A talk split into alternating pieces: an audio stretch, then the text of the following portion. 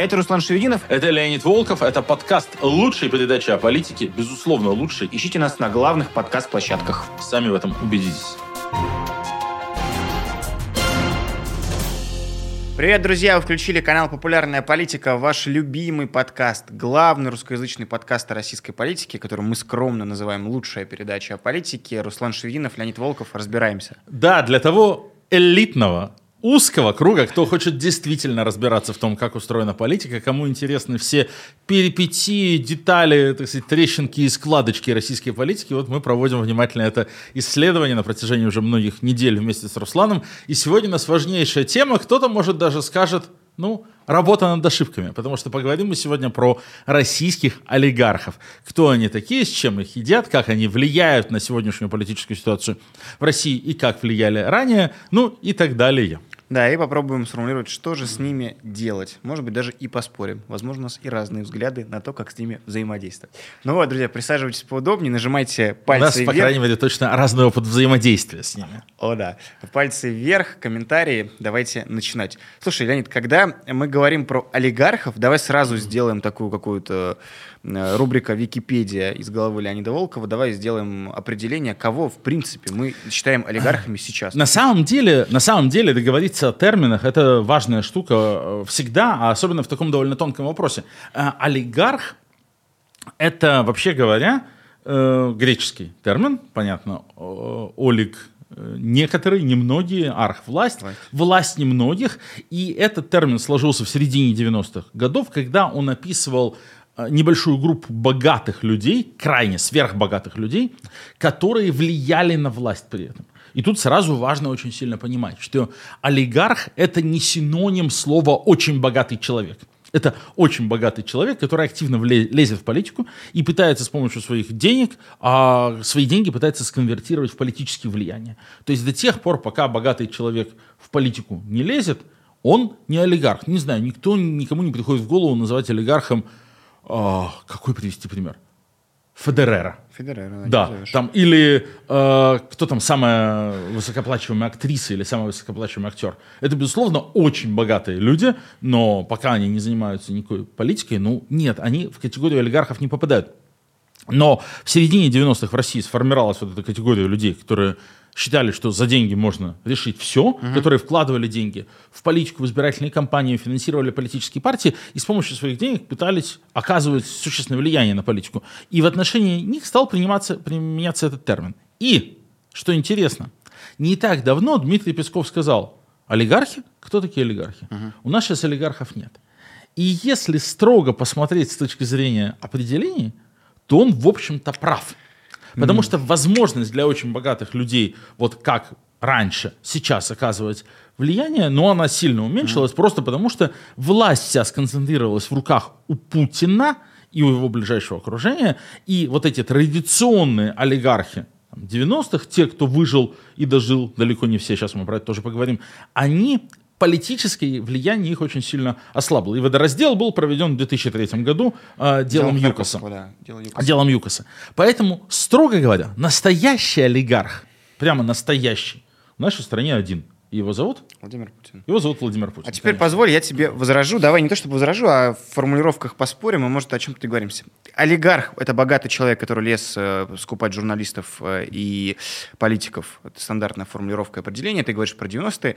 Сейчас, в 2023 году, я лично, я знаю огромное количество людей, которых под олигархов э, под, записывают и именуют олигархами людей, которые э, предприниматели, но как раз-таки получили огромное влияние и огромное состояние благодаря близости к президенту. Вот этих людей, они напрямую не влияют на политику, но они вхожи в его круг общения, они либо росли с ним, либо где-то учились вместе, ну, какое-то, какое-то оказывали с ним взаимодействие в прошлом, и благодаря этому стали сказочно богаты. Тут вот есть, э, тут есть тонкий нюанс, да, э, олигархи 90 это люди, которые где-то очень много заработали, да. и потом понесли это в политику. Как Усманов стали скупать газеты, как Ходорковский скупать политические партии, как Березовский пытаться управлять процессами э, в Кремле.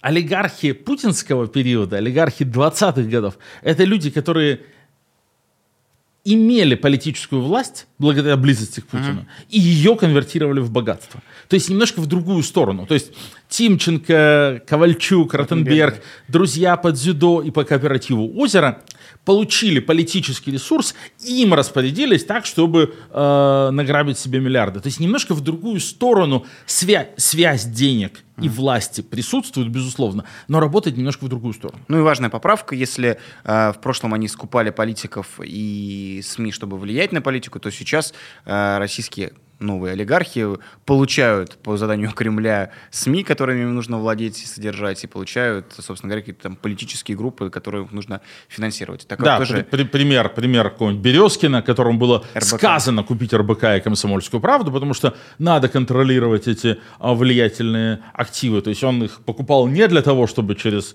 э, РБК и Комсомольскую правду повестку формировать, а для того, чтобы следить, чтобы повестка там была а, путинская. Усманов и коммерсант, и много такого, чего можно вспомнить. Вот, в общем, с формулировками договорились. Надеюсь, вы понимаете теперь, о чем пойдет речь, о ком пойдет речь, да, кого мы будем с вами именовать олигархами.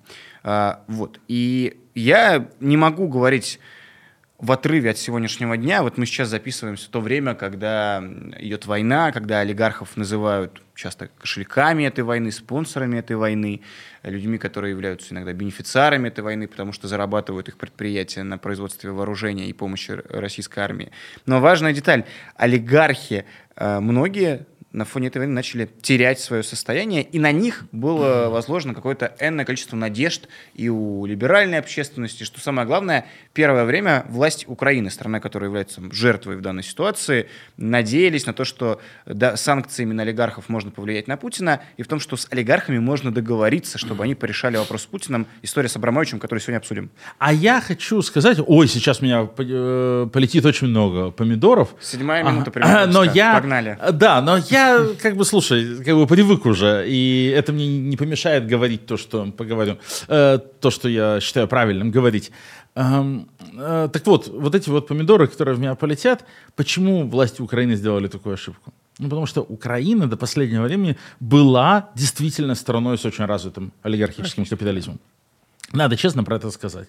Коломойский, Пинчук, Фирташ и там все прочие имена, мы их не очень хорошо знаем, но реально у каждого олигарха по телеканалу, у каждого по политической партии огромное количество законов и инициатив, направленных на борьбу с ними, на снижение их влияния, в массе своей проваливались и саботировались э, теми же самыми олигархами. При этом политическая система оставалась конкурентной, потому что не было глав олигарха, типа Путина. И российская политическая система перестала быть конкурентной в тот момент, когда вот эти вот олигархи 90-х вместе все договорились, объединились и решили, что они все делают ставку на одного кандидата, породив из Чадиада, которая их всех и пожрала. Если бы они дальше между собой конкурировали и а, вкладывали бы деньги в разные политические партии, в разные политические проекты, то, возможно, ситуация в России в нулевые развивалась примерно так же, как развивалась в Украине. Э, не очень красивым, но все-таки демократическим путем, все-таки mm-hmm. обеспечивая работу э, там, политической конкуренции и сменяемости власти. В Украине вот так все и происходило последние 20 лет, и даже там, попытки и Порошенко, и Зеленского каким-то образом обуздать влияние олигархов – на мой взгляд, ну, в большей степени проваливались, чем э, были успешными. Почему и рейтинг Зеленского перед войной очень сильно падал после первоначального воодушевления и так далее. Так вот, проецируя эту ситуацию на российскую и делая ошибочное допущение о том, что российская политическая система устроена до сих пор примерно так же, как устроена украинская, что олигархи сохраняют свое влияние, что через них можно влиять на ситуацию. Видимо, поэтому украинские политические круги как-то Э, стали, ну, имели такие завышенные ожидания uh-huh, относительно uh-huh. того, что им вот так, таким образом получится на Путина воздействовать и ситуацию как-то разрулить. Не получилось, потому что Путин давно уже в этом смысле отвязался от э, традиционных олигархов. Да, и мы видим, что эти санкции, которые вводятся, по большому счету, пока кроме некоторого количества олигархов, которые публично заявляют о своих страданиях, в целом какому-то скажем так, расколу не привели. Ну окей, обо всем по порядку. Давай, ты сейчас уже упомянул про то, что все началось-то, когда эти самые олигархи, люди с большим состоянием и с большим политическим весом и влиянием в середине 90-х годов, когда Руслан Шевинов только появлялся на свет, начали э, объединяться в группу и для начала украли выборы, последние демократические выборы в России, выборы 96 года, а, сделав Ельцина президентом, помоев, нарушив все демократические процедуры. Не все, но некоторые. Открыв дорожку нарушению демократических процедур. Давайте, да, давайте проведем здесь исторический экскурс. Он очень важен для того, чтобы разобраться в этой теме. К тому же, да, я подозреваю, что значительная часть наших зрителей уже родилась, угу. родилась после этих событий. 95 год экономика России только-только начинает стабилизироваться и приходить в норму после потрясения начала 90-х. Начинают работать некоторые инструменты рыночной экономики. Это все еще дикий капитализм и активы после ваучерной приватизации по Чубайсу, которая была проведена максимально уродливо. Про это стоит записать отдельный выпуск.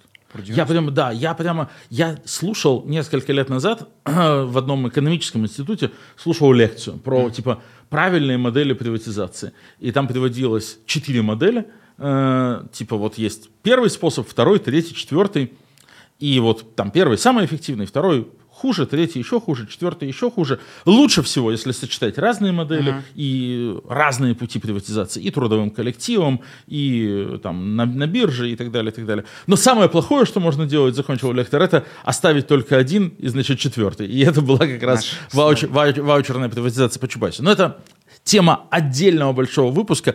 Как-нибудь у нас доберутся руки, и мы доберемся. Так вот, э, ваучерная приватизация создала огромное количество крупного капитала, э, который как бы при этом не был стеснен какими-то серьезными э, сдержками, противовесами, рамками и стал активно вовлекаться в политическую систему.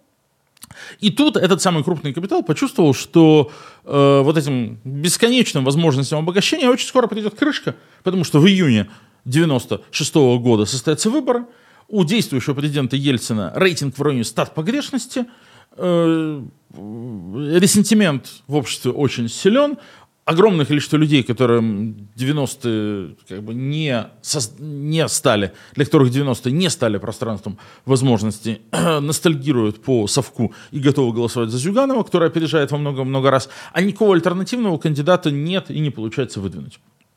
И вот этот самый крупный бизнес понимает, что Сейчас Зюганов выиграет выборы, и это кажется абсолютно неотвратимым.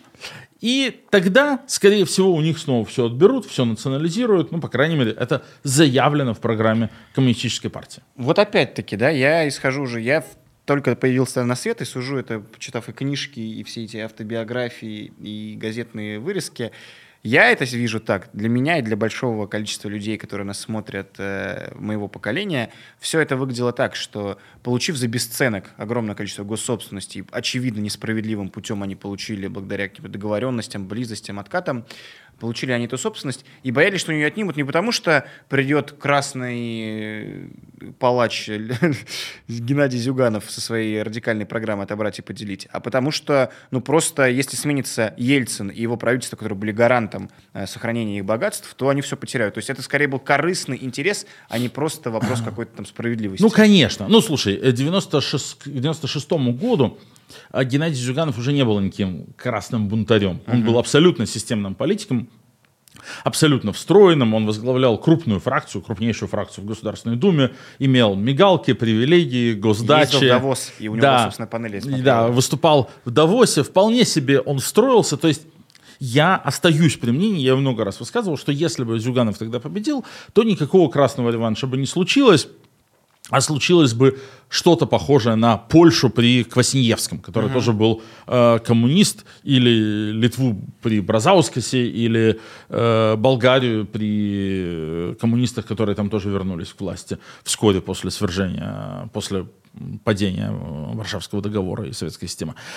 Ничего страшного, естественный, э, естественный, естественное движение маятника, так сказать, в обратную сторону, которое потихонечку затухает, и политическая система приходит в равновесие. По крайней мере, такое могло случиться, но богатые люди конца 90-х э, считают, что это для них совершенно недопустимый сценарий, риски, которые они не готовы брать, и они приходят, или к ним приходит Анатолий Чубайс, главный стратегист э, Кремля, и говорит, окей, мы готовы сделать так, мы готовы провести кампанию для Ельцина, реанимировать рейтинг Ельцина, uh-huh. включить административный ресурс, политический ресурс. а, для того, чтобы Ельцина переизбрать и обеспечить вам защиту ваших активов. Олигархи, э, их тогда называли семибанкирщина, от имени вот этого бизнес-сообщества говорило семь самых известных э, деятелей. Березовский, Ходорковский, Фридман Авен. Фридман Авен, Потанин, Смоленский и Гусинский. Гусинский. Вот, э, семь человек. А, Можно, конечно, тоже долго разбирать про каждого, где они сейчас. очень интересно. Судьбы сложились очень по-разному. Да, судьбы сложились очень по-разному. Но э, вот эти семь банкиров приходят э, к Чубайсу, или он к ним при посредничестве Березовского, и они заключают такой пакт, что банкиры дают денег, очень много денег на очень большую компанию, и вообще все это бизнес-сообщество поддерживает Ельцина, и компания активнейшим образом финансируется, но за это они не только получают гарантии сохранения того, что есть еще, а получают еще очень сладкий кусок. Ты вот сказал, что они к этому времени уже надербанили госсобственности. Это все были цветочки. А ягодки — это были залоговые аукционы. Да. Абсолютно безумная схема, э, оформленная специальным указом президента Ельцина, если мне не изменяет память, в ноябре 95 года Ельцин подписывает указы о проведении 12 так называемых залоговых аукционов. А именно, значит, э, банки, которые контролируются, ну, у каждого крупного олигарха был свой банк, Да. банки дают правительству кредит, в бюджете в этот момент нет денег, при этом э, в качестве залога по кредиту э, выступает один из самых лакомых советских активов. Там, Норильский никель, Мурманское пароходство, Нов- Новороссийский порт э, там, и, так, и так далее. Какие-то самые классные куски там, функционирующие советской промышленности, которые еще не были э, приватизированы. При этом условия кредита таковы, что ясно, что государство его не может и не собирается отдавать. Ага. Поэтому получается, что за сумму вот этого кредита эм, тот, кто его дает, обязательно потом получит себе залог. И сумма кредита в разы, если не в десятки раз, Ниже меньше, чем э, стоимость вот этого залогового актива. Поэтому за право дать кредит на таких сказочно выгодных условиях проводятся аукционы, от этого слова залоговый аукцион, но фактически, фактически, то есть это все выглядит должно хорошо, но фактически они расписывают просто кому что и кому что достанется. И они как бы делают такое, ну, по сути, картельное соглашение. Ты вот участвуешь в этом аукционе, а в этот не лезешь. Ты участвуешь в этот, в этот не лезешь. В итоге реального аукциона не происходит, цена не ползет вверх от изначальной, и самые, например, самая дорогая цена, которую заплатили олигархи на залоговом аукционе, была что-то типа 100 миллионов долларов за Норникель. Потанин заплатил, да. который стоит там ну, многие миллиарды, если не, там, не 15 миллиардов. А самое дешевое за один из этих 12 кусков эм, недвижимости, ну, объектов, было типа 4 миллиона долларов. То есть там, цена хорошей квартиры в Москве. И по вот этой цене, ну вот какой-то, по-моему, Мурманский морской порт как раз, взял и ушел, э, по-моему, Ходорковскому, ну то есть Минотепу, э, Ходорковскому и его партнерам. То есть это был просто сказочный раздербан, надо честно сказать, и назвать вещи своими именами. Там акт совершенно невиданного в масштабах человечества э, воровства, но при этом э, администрация президента смогла пополнить абсолютно пустой на тот момент бюджет, потратить эти деньги на избирательный, ну, точнее, бюджет нап- направить на выплату зарплаты и пенсии, потому что одна из вещей, из-за которых у Ельцина были огромные проблемы с рейтингом, это задержки выплаты пенсий. Плюс к этому, к тому, что они заплатили в бюджет через механизм залоговых аукционов, они еще, очевидно, в конвертах принесли Кремль очень много денег. Эти деньги ушли на избирательную кампанию, на огромное предвыборное турне Ельцина, на выпуск газеты «Не дай бог», огромными тиражами на чернуху против Зюганова, на оплату административного ресурса. Ну и результат известен. Э, Ельцин побеждает Зюганова в первом туре, если не изменяет память, 35-32. Э, Покупают занявшего третье место генерала Лебедя. Он поддерживает Ельцина. И во втором туре Ельцин побеждает 52-40 или 53-40. Ну, цифры можете проверить в Википедии. Я тут из головы абсолютно э, говорю. Вот. Олигархи радостно выдыхают. Они стали там намного богаче, при этом на их активы никто не будет покушаться, и у них получилось консолидированно сохранить политические системы, гарантировать защиту. Именно то, как у них классно это получилось, никто даже не понял. Как бы на бумаге абсолютно законно. Ну что вот, на аукцион заявился только один участок, и uh-huh. все. На бумаге абсолютно законным образом они получили все эти, значит, там, Норникели и Юкосы. А, вот, все классно, то есть как бы все права собственности оформлены как бы честно и не подкопаешься. И вот как они вместе классно отработали. И именно этот опыт привел их к идее в 99 году попробовать снова, то есть э, все, всем вместе поддержать одного преемника, который тоже гарантирует им защиту их прав собственности. Я слышал историю, по-моему, это не, ну, то есть не, нет никакой видеозаписи, но якобы в начале путинского первого президентского срока они пришли все к нему, все, кого мы перечислили, и сказали, что давай мы какую-то... Ну, вряд ли все. Гусинский и Березовский ну, уже, я наверное... история конкретно, что был Фридман и кто-то еще, мне кажется, чуть ли не Ходорковский, сказали, что давай мы вот выплатим какую-то и создадим механизм выплат, компенсации за эту несправедливую приватизацию, чтобы типа и нам было спокойнее, что нас этим невозможно терроризировать, и политически правильно. И Путин сказал, нет. А зачем мне чтобы надо, на... чтобы вам было спокойно? Да, на крючке, чтобы всех держать. Вот такая да. вот байка. Надо, э, надо, сказать, надо сказать, что э, акционер Альфа Групп, Э, не участвовали в залоговых аукционах, в чем ужасно гордятся во многих интервью. Mm-hmm. Они пишут, а вот мы-то, в отличие там, от Ходорковского, его партнеров по, по Менатепу, мы-то, в отличие от Потанина, мы, значит, на залоговых аукционах не дербанили. Но зато была сделка по BP, э, по, ТН, э, по ТНК BP с Роснефтью и другие всякие интересные способы себя вознаградить да. за это.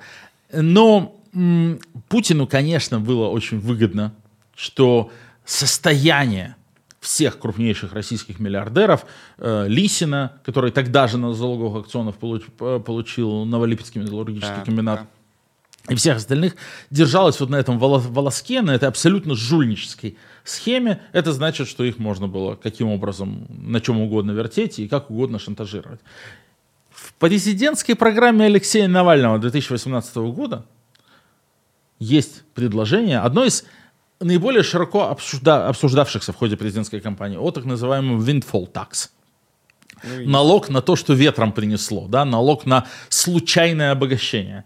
Э, который предполагался именно как мера социальной справедливости. Да? Закрыть вопрос про залоговый аукцион и про все остальное, не пытаться перераспределять собственность, что будет связано с огромным количеством проблем, снижением эффективности работы, разрывом производственных цепочек и так далее. Нет, просто определить справедливый размер компенсации и заставить этих людей доплатить но гарантировать, что никаких претензий не будет. Ух, сколько было тогда воя. Мовча, Мовчан, Арчан, значит, и Собчак, значит, вместе бросились, значит, рассказывать, как Навальный не прав, хотя windfall tax это было то, что делала, например, Маргарет Тэтчер э, в свое время, и многие другие делали именно для восстановления справедливости. Итак, Значит, вот как сформировались российские олигархи в 90-е, как российские олигархи, спасая себя а, породили Путина, и Путин отплатил им известно какой монетой. Э, Березовского, Гусинского посадили и отжали у него э, Выгнали НТВ, выкинули из страны. Березовского загнобили и выкинули из страны. Ходорковского посадили э, и отжали у него ЮКОС.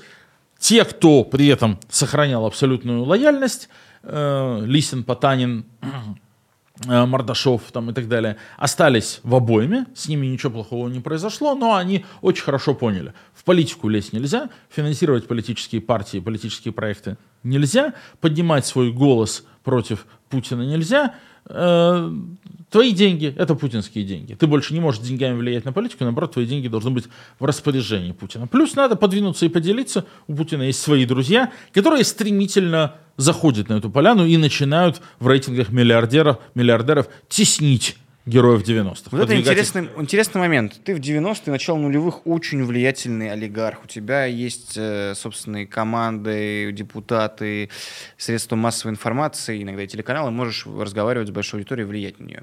Приходит Путин, тут мы помним дело Юкоса, демонстративная посадка Ходорковского, все притихают, это какая-то точка поворотная, уже все, то, что нельзя лезть в политику, если ты сказочно богатый человек. Ну как при этом они так легко это отдали, свое влияние, все помочь? Просто угроза тюрьмы, ну не выглядит для таких людей какой-то очень страшная штука, когда у тебя были такие инструменты в виде таких, такого состояния. Почему они в один момент об- объединились, чтобы сделать этого Путина президентом, но не объединились для того, чтобы как-то дать отпор э, выдавливанию из какого-то политического Ну так влияния? это же объединение было совершенно ситуативным. Вот они объединились, чтобы сделать его президентом, а при этом оставаясь друг другу серьезными конкурентами и врагами. А Путин как бы выщелкал их поодиночке, отбирая что-то у одного, он аккуратно добавлял другим, так что в моменте они оказывались э, ситуативными бенефициарами э, этой всей истории. Просто ты живешь буквально с огромным состоянием, но в смысле, что все эти деньги на самом деле не твои, реально так воспринимаешь, что это все деньги Путина. и есть не, не твои. Вон как был, помнишь, знаменитый инцидент между Путиным и владельцем Мечела. Да. Когда Путин сказал, «Ну, можем к вам доктора прислать. Потому что там вот что-то не понравилось. Хопа, и там акции хренакс там на 30% падают. И а, у там, богатейшего человека, полного хозяина, полновластного хозяина, так сказать, своих заводов, э, газет и пароходов, ну, трясутся поджилки, он понимает, что ничего не может сделать. И долгое время это было одним из коньков э, и, и козырей путинского пропагандистского нарратива, что вот мы победили олигархов, они больше ни на что не влияют. На самом деле такой это тоже обман, потому что выдавив всем известных олигархов, которых Ленин, про которых говорил, появились просто новые, новое Ну, дворянство. вот, так вот, мы, мы победили олигархов, сами став олигархами. Да. То есть Путин действительно в значительной степени победил олигархов 90-х, но одним очень простым способом. Он просто стал ими. Да, не, ты должен был их победить, а не, а не примкнуть к ним. Ну и вот э, появляется новый олигархат, скажем так, люди, которые обогащаются за счет э, господрядов, госконтрактов и близости к телу Владимира Путина, обогащаются и становятся довольно влиятельными игроками. Сейчас понятно, что э, имя кого-нибудь Лисина мало кому о чем скажет, зато имя Тимченко и Ротенбергов слышали все. Это люди, которые довольно в публичной сфере активны. И вот э, долгое время они обогащаются, обогащаются. Давай приходить к нашим дням уже. Вот сейчас мы прибли- приблизимся к сегодняшнему дню. Что- Да. Какой, где они на Где, точке где- где они, карты? где они сегодня? Можно ли на них влиять? Могут ли они влиять на Путина? Давайте вот это все проанализируем. Я только напомню, что вы смотрите или слушаете лучшую передачу о политике, главный русскоязычный подкаст для тех, кто в политике действительно хочет разбираться. Нас можно слушать на всех подкаст-платформах, а смотреть на канале «Популярная политика». И нам обязательно надо ставить лайки, наш, нас обязательно надо комментировать. Нашим стримом надо делиться. В комментариях пишите, кстати, и сколько вам было лет в 96 году, и как вы тогда воспринимали вот эту всю комбинацию вокруг а, Ельцина, и там, как вы относитесь а, к ельцинским и к путинским олигархам. Ну а мы с Русланом Шевединовым продолжаем. И продолжаем говорить об этих людях, э, которые э, всегда не скрывали своей связи с Владимиром Путиным, про новых олигархов, про их э, роль. И по- попытаемся понять на политической карте России, где они, насколько они влиятельны, насколько они действительно что-то значат, помимо того, что сжирают бесконечное количество государственного бабла. Давай разбираться. Есть Владимир Путин, есть ряд появившихся новых олигархов, людей, которым он отдал госконтракты, какие-то госкорпорации, посадил везде своих. Все они являются его действительно там, близкими, лояльными к нему людьми. Э, За все это время ты можешь вспомнить какую-то историю, когда кто-то из больших новых олигархов от Путина отрекся? Не, ну после 2003 года, после такого. фронта Ходорковского на известном было, совещании, за что Ходорковский провел 10 лет в тюрьме, э, такого больше не было. Э, не было это допустимо. Но процесс... извини, Единственное, что больше, чем остальным, можно Дерипаски. Дерипаски. Дерипаски, он иногда дерзенько высказывается в телеграм-канале. Дерипаска интересный человек, у него родственные связи еще с семьей Ельцина, с той семьей, которую тогда писали как «семья с большой буквы». Вот. И он как-то высказывается особенно, в том числе потому, что Дерипаска особую политическую роль в путинской системе играл. Он был таким... Э, Дерипаска финансировал международные дела. Мы знаем, что Дерипаска содержит Лаврова, что семья Лаврова летает на его самолете, что Дерипаска покупал квартиру настоящей второй жене э, Лаврова и э, его падчерицы, соответственно, в Лондоне, что Дерипаска на своей яхте Катал вице-премьера. катал вице-премьера Приходько, отвечавшего за внешнюю политику. Приходько, который был э, таким серым кардиналом внешней политики. То есть Лавров публичное лицо, а Приходько, пока был жив он как бы определял фактически, ну, то есть там был такой, э, как бы, э, Лавров занимался, ну, там, торговал лицом и выступал во всяких ООНах, был Ушаков, такой помощник да. Путина по внешней политике, и был Приходько, который, ну, как бы руководил аппаратом внешнеполитическим э, на самом деле. И через Приходько они общались э, с политтехнологом Трампа, Манафортом, собственно, вместе э, встречались. То есть там были очень интересные такие связи. Дерипаска, очевидно, там очень много знает именно про внешнеполитический контур. Вот, поэтому он более дерзок, чем остальные, хотя, конечно, также эм, омерзителен. Ну, а остальные, наверное, вообще как бы совсем-совсем э, лояльны. Были, в начале войны была парочка, которые позволили себе какие-то высказывания расплывчатые на тему того, что мир лучше, чем война, Э, Мордашов, если меня не изменяет а, Ну, это, да, да, Мордашов а. говорил, да, те же самые Фридман, прости господи, Савином говорили что-то там про войну, но глобально никто из них сейчас на фоне каких-то беспрецедентных санкций, когда они все практически уже во всевозможных санкционных списках содержатся, от Путина не отреклись и открыто войну не осудили. И то, что было бы правильным и здоровским, рассказать о процессах, как все это там у них устроено, не было. Вообще, я сейчас пытался вспомнить, а когда мы последний раз слышали что-то действительно внутрянку? И вспомнил э, суд э, Абрамовича Березовского в Лондоне. Ну, это не последний раз, потом еще а были когда... всякие суды. Ну, я имею в виду, сейчас когда... самая веселая внутрянка — это суды по выходу из-под санкций. Суды когда в Европе, они да. э, в, э, юриди... в, этом, в Третейском суде в Люксембурге пытаются доказать доказывают, что они вообще Путина знать не знают, никогда с ним не встречались и не общались и так далее. Да, Но мы сейчас до этого дойдем. Путин понимает важность лояльности олигархов. А, там, как бы я не буду отрицать того, что некоторые из них вполне являются там, толковыми предпринимателями. Угу. Ну, то есть эти люди за бесценок получили советские промышленные гиганты. Но надо отдать должное, как бы кто-то из них разворовал все и спился. А кто-то реально смог из этих советских промышленных гигантов сделать современное эффективное производство, заработать хорошие деньги, сделать так, чтобы там все как бы нормально функционировало. То есть в сортах олигархов, наверное, тоже имеет смысл разбираться. И, безусловно, некоторые из них ну, являются людьми там, толковыми с точки зрения управления своими активами, с точки зрения эффективности, с точки зрения э, максимизации прибыли и так далее. Почему это важно? Потому что вот эти промышленные гиганты ну, являются одновременно все крупнейшими налогоплательщиками. И Путину надо с точки зрения финансирования войны, чтобы у них все было в порядке, чтобы они исправно платили налоги, чтобы э, у них там все не рушилось, чтобы цепочки поставок э, работали, чтобы все было хорошо там, с рабочими местами, с социалочкой, потому что огромное количество вот этих предприятий являются городообразующими да. предприятиями в э, проблемных моногородах, и чтобы в Липецке, Магнитогорске, Норильске, в Аркуте, э, в Кузбассе было в социальном плане спокойно, тоже надо, чтобы все это бесперебойно работало. Путин все это хорошо понимает. Поэтому 24 февраля 2022 года Путин собирает свое политическое руководство и говорит, я тут принял решение начать специальную военную операцию. Но следующим эпизодом, через час, он собирает всех бизнесменов, чтобы тоже сказать, я начал специальную военную операцию, мне нужна ваша полная поддержка, родина в опасности, бла-бла, будет трудно, но мы прорвемся, чтобы, по сути дела, их всех вот этой вот круговой порукой, омертой, кровавой порукой скрепить.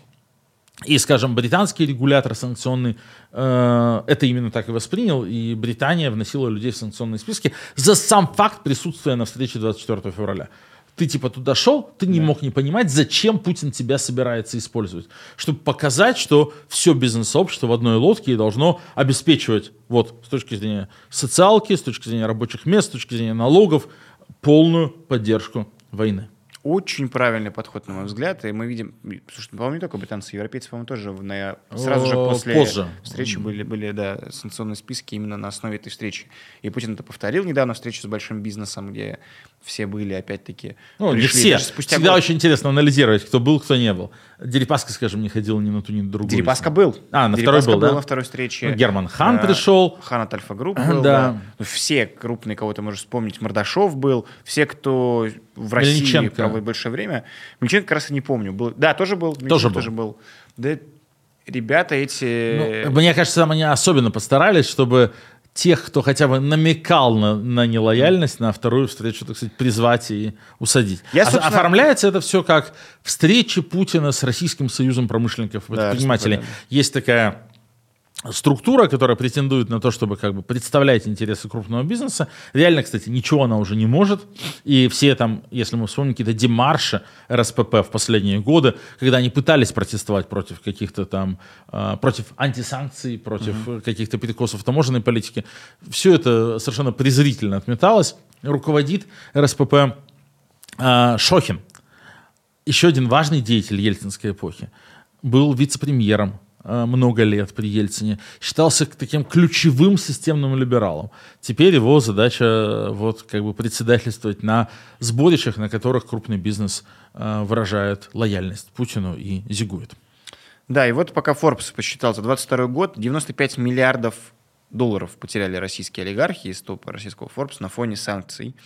Э, потеряли все яхты, многие свои активы в виде домов, какой-то недвижимости, квартир на Западе. Все это потеряли. Проходит год э, с момента начала вторжения, Путин опять собирает встречу и опять приходит. То есть э, расчет на то, что удар по их образу жизни на Западе каким-то образом заставит их отказаться, очевидно, не сработало. Я в связи с этим хочу с тобой обсудить и тебя послушать как человека, который считает, что как-то олигархи, в какой-то момент, я тебя слышал это э, публично, что в какой-то момент олигархи должны будут выступить против Путина фронтом единым. И вообще в целом есть не только с твоей колокольни, а в нашем спектре, в оппозиционном, есть мнение, что вот олигархи — одна из сил, которая в конечном итоге должна от Путина отречься, и это как-то повлияет на падение его режима. Можешь рассказать эту мысль? Почему? Да, сейчас я расскажу эту мысль. Во-первых, во-первых, мне понятно, почему все они на вторую встречу пришли.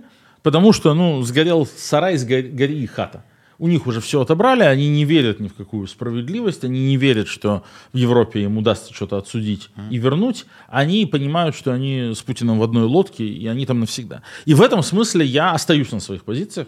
я критиковал и продолжаю критиковать э, санкционную политику Запада за негибкость, потому что сразу все отрезав и не создав никаких путей для выхода из-под санкций, они вот этих самых людей в одну лодку с Путиным сажают. Ну, то есть те понимают, что либо все вместе победим, и тогда победим, для них это значит вот что. Путин им обещал, я вам какие-то тоже заводы на оккупированных территориях Украины ага. раздам просто. Тоже какие-то там энергетические предприятия, горнодобывающие предприятия, ну, какие-то производственные, там тоже есть и сталелитейные, всякое. Я вам просто все это раздам. И это будет ваша компенсация за те активы, которые вы потеряли э, на Западе. И это не очень звучит привлекательно. Э, вот те потери в десятки миллиардов долларов, которые они уже понесли, им, конечно, никто не компенсирует. Но они надеются, что компенсируют хоть что-то. Или вместе идти на дно. Путину хана, и mm. нам тоже хана. То есть санкционная политика Европы, э, которая абсолютно односторонняя, что есть нет никакого механизма выхода из-под санкций, она приводит их к мысли, что да, тьфу, противно, мы это все там не поддерживаем, нам эта вся война поперек горла, но деваться-то некуда. Нас поставили в такие условия, что мы с Путиным в одной лодке. И нам рационально, как бизнесменам, угу. рационально его дальше поддерживать. Потому что если не будем поддерживать, с нами будет вот как с Тиньковым, у которого все забрали, все отобрали, и все. И Путин это хорошо понимает. Путин посвящает олигархам, обращает лично к олигархам, mm. лично к Михаилу Фридману существенную часть своего послания Федеральному собранию в феврале 2023 mm-hmm. года. Может быть, мы там посмотрим или послушаем. Бизнес, прежде всего, в ключевых секторах и отраслях должен действовать в российской юрисдикции. Это базовый принцип.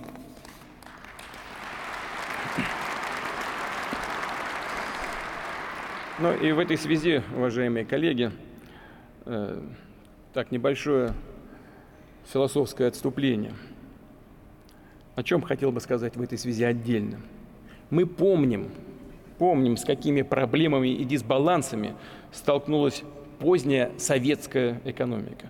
Поэтому после распада Советского Союза, его плановой системы в условиях хаоса 90-х, страна начала создавать экономику на основе рыночных отношений, частной собственности. Ну, в общем, все и правильно. Во многом примером здесь служили западные страны. Советников, как вы знаете, здесь было пруд пруди. И казалось, достаточно просто копировать их модели. Они между собой, правда, еще спорили, я помню, там европейцы спорили с американцами, как развиваться российской экономике. А что произошло в результате? Наша национальная экономика в значительной степени стала ориентированной именно на Запад. Когда он им буквально это говорит, вы вот верили в Запад, вы верили в бизнес-практики, вы там прятали деньги, вы туда выводили активы, вы то, вы все, вы третье, десятое, а вас скинули, у вас все отобрали, все бла-бла-бла про священную корову частной собственности оказалось э, ерундой, а я вот как бы, может быть, и плохой, но свой родной. Пусть, как бы, кричат уродин, но я вас, значит, там, прощу. Возвращайтесь ко мне, блудные сыновья. Буквально это он говорит. Что, с одной стороны, показывает, что для Путина олигархи важны, Мгм. и их бизнесы важны, и стабильность бизнес-среды в России для Путина важна. А с другой стороны, ну, надо честно сказать, что вот этот раунд на этом поле битвы, он по очкам выигрывает. Потому что мы видим, что да, многие олигархи к нему вернулись, понимая, что окей, а на Западе жить больше нельзя, активы арестованы, счета заморожены, там деньги ты тратить не можешь, там содержать свою яхту или даже уборщицу не можешь, о чем многие из них очень смешно ныли а, в разных интервью э, деловым изданиям. А в России, ну, по крайней мере, там понятно, кто ты такой. Да, могут посадить в каждую минуту. Но после там, 30 лет в российском бизнесе как-то, может быть, уже меньше этого боишься. И действительно мы видим, что вот тот же там Герман Хан, а, который оказался в итоге э, На встрече. на встрече с Путиным, хотя до этого там так хотел выйти из-под санкций и говорил, что к Путину не имеет никакого отношения. Насколько я понимаю, насколько мне говорили, ну вот человек просто махнул рукой, решил, нет, я из-под санкций никогда не выйду, а тут хотя бы там что-то что понятное, какая-то перспектива. То есть э, вот это обращение Путина, значит, э, к олигархам на кого-то э, сработало на того же там Хана или э, Мельниченко. Это не делает их хорошими людьми ни в коем случае. Это очень плохо. Но мы не пытаемся их оправдать, но мы пытаемся их а, понять. Есть еще один аспект, и сейчас у меня полетят еще помидоры, и вы меня назовете Панамка. здесь, да, панамку, А, пожалуйста, А, там защитником олигархов. А, я им не являюсь, но я еще раз хочу сказать, что а, вот это восприятие, что типа Запад поступил с нами несправедливо, оно в значительной степени основано на том, что так оно и есть. Ну, то есть, условный, Так. условный Мельниченко. Мельниченко, да, с ним, знаешь, какая смешная история. Э, Владелец Кузбасс разрез угля и так далее. У него третья по длине и первая по длине парусная яхта в мире. Почему? Почему? Почему? У меня Потому что он заказал... неправильная версия. Так, Потому что он заказал себе постройку самой длинной парусной яхты в мире. да. И когда ему ее достроили, то Появились- он узнал, что саудовский какой-то принц построился еще длиннее. Тогда ему пришлось заказать себе еще одну. Поэтому у него, значит, первое и третье место были. Ну так вот, ну то есть понятно, что у человека как бы есть проблемы с головой, ну то есть не нужна нормальному человеку там и первая, и третья яхта в мире, как бы хватило бы одной, но или не одной, но тем не менее, когда Мельниченко строит себе яхту за там 600 миллионов долларов, ему не приходит в голову это как-то прятать, оформлять на подставных лиц. Ну, то есть у него с точки зрения как бы бизнеса, с точки зрения KYC, с точки зрения банковских процедур, у него деньги, ну, как бы легальные. Он владелец компании. Компания там добыла уголь, продала уголь, э, из прибыли выплатила дивиденды владельцу. Он заплатил налоги на эти дивиденды. Он может в любой банк принести справку. Вот его место в рейтинге Forbes. Девятое, девятое место, 11 миллиардов долларов. И когда он, грубо говоря, приходит в Германию, в Бремен, на верфь Люрсен, и заказывает себе яхту за 600 миллионов, он может сказать, вот у меня как бы 11 чисто. миллиардов чистых. И вот я 600 миллионов плачу. А вот Путин на той же верфи Люрсен строит себе яхту Шахерезада за 750 миллионов долларов. Э, Значит, с залом для занятий дзюдо и всем остальным. Путин не может приехать в Бремен и сказать, я Путин, у меня 750 миллионов легальных. Легально у него только прицеп Скиф, как мы помним. И автомобиль Волга, и однушка в Санкт-Петербурге. Путин должен городить схематоз. Когда одно подставное лицо создаст траст на Каймановых островах, другое подставное лицо через какого-нибудь виолончелиста Ралдугина туда загонит денег, третье лицо, значит, наймет юристов, которые как-то все это разрулят, оплатят и создадут видимость законности и дадут какой-нибудь откат этим самым бременцам, которые согласятся закрыть глаза на то, что 750 миллионов долларов пришли из какого-то абсолютно непрозрачного, мутного, схематозного источника. Начнется война у олигарха Мельниченко его яхту тут же отберут, угу. а у Путина не отберут. Ну, отберут позже, когда мы выпустим расследование, докажем, покажем и буквально чуть ли не силой заставим финансовую полицию Италии оторвать задницы от кресел и что-то делать. А кучу чего не отобрали. Квартиры жены Путина Людмилы Очеретной, ее виллы, ее активы в Биорице и в Швейцарии до сих пор стоят никем не арестованные. Хотя мы доказали на сто раз, что это ее, что деньги, таких денег Путин не заработал по декларациям, у Путина их нет, зарплата Путина не позволяет их купить, и это как бы коррупционные, абсолютно грязные деньги. Ну так потому что они коррупционные и грязные, они спрятаны. Квартира дочки Лаврова спрятана, потому что Лаврову как госслужащему нельзя. А квартира там, а, а, дом, а дом Фридмана, грубо говоря, не спрятан. В итоге получается, опять же, не выгораживая олигархов, но Почему они восприняли вот всю эту ситуацию как несправедливость? Они-то видят и знают. Они-то на свои типа честно заработанные с налогами уплаты чистые купили в Европе что-то, и у них все отобрали. Угу. А, как бы часто сомнительными с точки зрения как бы чистоты юридических процедур, механизмов.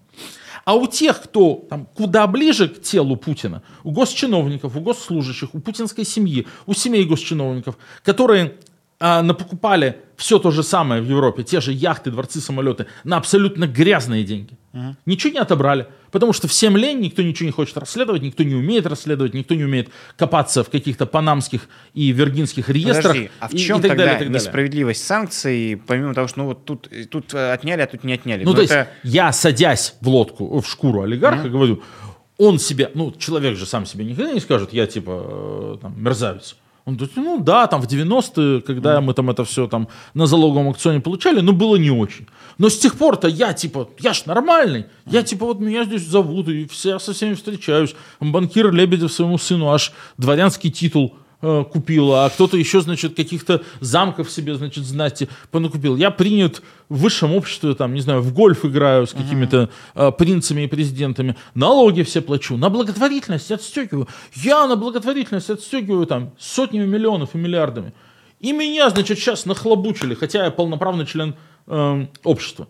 А у жены Путина квартиры не отобрали, у Медведева виноградник не отобрали, у дочки Пригожина, значит, ее конезавод в Ганновере не отобрали, просто потому что мне не надо было платить юристам за какие-то схематозы uh-huh. и за скрытие э, владения, а они заплатили, и эти, значит, европейские остолопы не могут в этом разобраться. Еще раз, я ни в коем случае не оправдываю. Я пытаюсь как бы смоделировать тебе и нашим зрителям, попытаться как бы воспроизвести, что, на мой взгляд, у них в голове происходит. И почему они сидят как бы и ну, это основано на моих разговорах в том числе, и не столько на Путина злятся, который войну развязал, а злятся, значит, на европейских чиновников, которые, типа, не с теми воюют. Uh-huh. Ну, как бы. А те европейские чиновники, типа, воюют с теми, до, до кого воевалка дотягивается, и в этом смысле олигархи оказались легкой добычей. Еще раз, никакого сочувствия, никакого сожаления, но чтобы понимать их логику, что у них в голове, почему они от Путина не откололись, и почему они с Путиным там, не выступили единым фронтом, ну, надо понимать, что у них в голове происходит, надо понимать их психологию. Их психология такая. Нас под санкции включили, у нас все отобрали, это несправедливо, никакого пути на выход не дали, гори оно все синим пламенем, мы с Путиным в одной лодке, пан или пропал, значит, вверх или на дно. Подожди, Леонид, э, действительно, защиту выставил сейчас, конечно. Кого не возьми, кого не ткни. Абрамович, Мордашов, Усманов и так далее. Вот окажется, что один строил виноградники Медведеву, другой делал, э, скидывался на дворец, третий спонсирует Единую Россию какой-нибудь Мордашов. О, да. Теперь... Все они, ну, никто от этого не открещивается, они это не отрицают, это все по проводкам официальных... Нет, есть, тех, есть те, кто, конечно, отрицают. Действительно, в российской власти, это мы знаем из расследования ФБК, это тоже важнейшая штука, сложилась полноценная система кормлений. Да. Феодальная система, Общий когда кошелек. каждый важный чиновник является на самом деле содержанкой того или иного, или содержанцем, тут феминитив оскорбителен, наверное, того или иного олигарха. Да, Дерипаска крышует, кормит, поет, э, лелеет, подкладывает любовницу, все что угодно, катает на самолетике Лаврова. Да, точно так же э, Усманов является папиком Медведева, Медведева Тимченко папиком Суровикина, как мы выясняли, ну еще кого-то, Год Нисанов папиком Нарышкина и так далее. Там есть ужасно смешные комбинации, значит, э, альянсы и, э, и значит, ну, во-первых, все-таки не все олигархи в этом участвуют. Э, кто-то участвует, кто-то нет. Uh-huh. Во-вторых, ну, конечно, они считают, что они в этом, типа, виноваты. Ну, типа, вот, вот как бы нас это, это типа наша плата за то, чтобы мы типа спокойно могли бизнесом Сто процентов. Но это вопрос такой, с их колокольня, вот это несправедливо. Но вот тебе обоснование под санкции. Абсолютно. Буквально Нет, связь с российской я, я абсолютно согласен, что это обоснование под санкции. Но здесь тоже европейцы непоследовательны. Это mm-hmm. то, о чем я говорю много. Вы типа пытаетесь о чем-то с Лавровым договориться. Вы дурачки, что ли? Зачем договориться с Лавровым? Он говорящая голова или не голова, а какое-то другое место даже. Зачем? О чем договориться с Медведевым? Нет никого Медведева, не существует политика Дмитрия Медведева. Есть Усманов. Зовите Усманова, садитесь с ним за стол переговоров, ток-бизнес. Говорите, так, Алишер Бурханович, значит, Дельбар ваша на приколе. Вот давайте, типа, э, там, поговорим про то, как вам вашу Дельбар вернуть. А вы, значит, то, то, то и то. Вот чтобы ваша эта шавка, значит, там, Дмитрий Медведев, вот там сделал то, то и то. Этот разговор, такие попытки, там, по крайней мере, имели бы смысл. Но европейцы этого А не понимают, Б не делают, у них С нет никаких правовых и прочих механизмов, чтобы такие вещи делать. Они вообще отказываются рассматривать это в таком ключе. Они рассматривают олигархов отдельно, а российских чиновников абсолютно отдельно, и до сих пор, блин, пытаются разговаривать с Лавровым, Медведевым и кем-то mm. еще, тратя время на эту бессмысленную абсолютно ерунду. Знаешь, мне кажется, я вот тебе на примере расскажу. Ты тоже наверняка видел их все вблизи, недвижимость этих олигархов. А, мы с Жорой Албуровым, который иногда здесь у нас в гостях с тобой бывает, ездили в Италию, снимали виллы в прошлом году и были на вилле Ротенберга. Война уже идет, она с 2014 года под санкциями. Угу тетушка газон стрижет, э, все убрано. То есть там явно в расчет на то, что ну, рано или поздно санкции снимут и приедут. И поэтому это тоже, как мне кажется, просто арест активов вот сейчас уже спустя полтора года с момента полномасштабного вторжения и полного уничтожения каких-то отношений с Западом для официальной Москвы, кажется, что ареста этих активов даже маловато. И я тут в самом радикальном крыле, мне кажется, что, конечно, вопрос с конфискацией этого имущества, это вопрос справедливости, вопрос э, помощи Украине прямо здесь сейчас, и вопрос, который снимет проблематику, связанную с репарациями для будущего поколения, которое в России будет приходить к власти, потому что вот, никто не будет ни из россиян спорить, Украине без разницы, что это за деньги, э, Западу хорошо, что вот тоже как-то вин-вин ситуация. Арестовывать... Если ты тут пытаешься со мной поспорить, то ты, конечно, ломишься в открытую дверь. Я это говорю с самого начала. Ты за конфискацию? Конечно, конечно, за конфискацию. Окей, тогда Конечно, когда я говорю про а, там, компенсацию Украине, абсолютно я говорю, я абсолютно говорю, что нам вообще не надо этого бояться и переживать, потому что этих ресурсов э, с гаком, с лихвой хватит. И почему до сих пор итальянцы не продали яхту Шахерезада, и это сотни миллионов долларов, которые можно прямо сейчас отправить э, на помощь Украине. Почему это не сделается, для меня это просто загадка. Это актив, про который доказано, что он приобретен преступным путем. Да. Его необходимо конфисковать как краденое, необходимо продать с молотка и, и вперед. И со многими другими подобными активами, безусловно, безусловно, необходимо это сделать. А тут еще что важно. Ты вот говоришь, на вилле Ротенберга кто-то газончик постригает. Это же еще все индустрия большая. Uh-huh. Вот есть вилла. Чтобы она там не разрушалась, это там, каждый, кто жил в частном доме даже 60 квадратных метров, понимает, как это сложно. Тут подкрасить, тут починить, да, тут трубу поменять. Да, Электричество да. должно работать, там коммуналочка должна платиться, значит, садовники, хреновники, туда-сюда, десятое. Содержание актива стоит денег. А ведь Ротенберг под санкциями давным-давно. Значит, есть какие-то юристики, агенты, агенты, которые где-то в какой-то, значит, хитрой юрисдикции какие-то денежки принимают, как-то их отмывают, привозят их в Италию, чтобы они уже выглядели чистыми, кому-то нанимают, кому-то закрывают рты, кому-то платят взяточки. И дальше уже хоп-хоп-хоп все работает. Это вилла. А содержание яхт стоит еще дороже. Яхта очень сложная штука.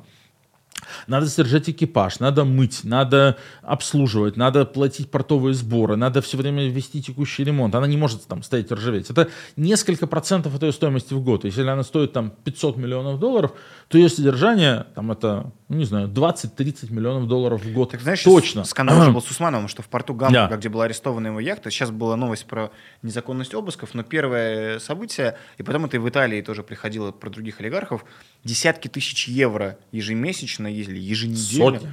Да. обходится содержание, это из бюджета, потому что с, кварти- с домом, понятно, там могут, помимо Ротенберга, его родственники, например, посещать, которые не пацанцы могут, а на яхту, которая в частном порту припаркована, так не поживешь. И поэтому ее содержат буквально европейские налогоплательщики из-за того, что нет механизма конфискации, вынуждены эту посудину содержать из своих налогов. Ну, а где-то, где-то, все это продолжает существовать через каких-то посредников, так называемых энейблеров, тех, кто делают коррупцию возможной. В Америке есть сейчас закон- законопроект, еще не закон, о наказании для тех, кто помогает экспорту коррупции из России. Все эти юристы, агенты по недвижимости, брокеры, регистраторы офшорные, которые, собственно, задействованы в огромной цепочке легализации отмывания коррупционных денег. В Европе даже законопроекта такого нет, и все эти деньги продолжают и сейчас, прямо сейчас, вот через 15 месяцев после начала войны, из России утекать, и в интересах Путина, и в интересах олигархов а, в Европе продолжают крутиться, работать, обслуживать, платить садовникам, а, оплачивать коммунальные счета и так далее. Ну, за какой должна быть ответственность? Окей, но про роль олигархов сегодня, а что мы тогда можем сказать э, про их влиятельность? Да, а давай так, мы тут постоянно с тобой подчеркиваем, что нам интересна российская политика, прежде всего, ну, внутри страны. А а внутри страны олигархи российские остаются влиятельны? Понятно, что на Путина не влияют, но глобально может завтра по звонку какого-нибудь олигарха возбудиться какое-нибудь уголовное дело? Или может быть по звонку олигарха э, какой-нибудь э, депутат или мэр быть назначен собственный? В своих городах, да. Ну, то есть в своих городах. Понятно, что в Норильске Потанин может делать все, что угодно. Да. Его ответственность, чтобы в Норильске было спокойно. А если э, там, или в каком-нибудь там Прокопьевске, если в Прокопьевске шахтеры выйдут стучать касками об асфальт, то Путин пришлет к Мельниченко доктора с новичком. Мельниченко про это прекрасно знает. Поэтому его задача, чтобы мэр Прокопьевска был таким, депутаты Прокопьевска были такими, что там было все спокойно, зарплаты, пенсии платились и так далее. Но за пределы вот этих своих э, феодальных владений им выходить нельзя. Мы часто касаемся темы, связанной с э, транзитом власти, с преемниками гипотетическими и так далее. Вот давай с тобой рассмотрим ситуацию, при которой Путина завтра не стало. Эти люди... Шла 50-я минута нашего эфира. А мы ж ни разу не Мы ни разу еще не смерти. сказали, что Путин умрет, а ведь он обязательно умрет. Скорее бы, скорее бы. Так вот, Путина завтра не стало. Э, Надеюсь, когда-нибудь это мое пророческое окажется заявление. Путина не стало. Э, Вот эти все люди, которые с- все эти годы э, были кошельками для политической элиты путинской, все эти годы они делились своим состоянием и буквально делали его путинским. Э, Что с этими людьми будет происходить?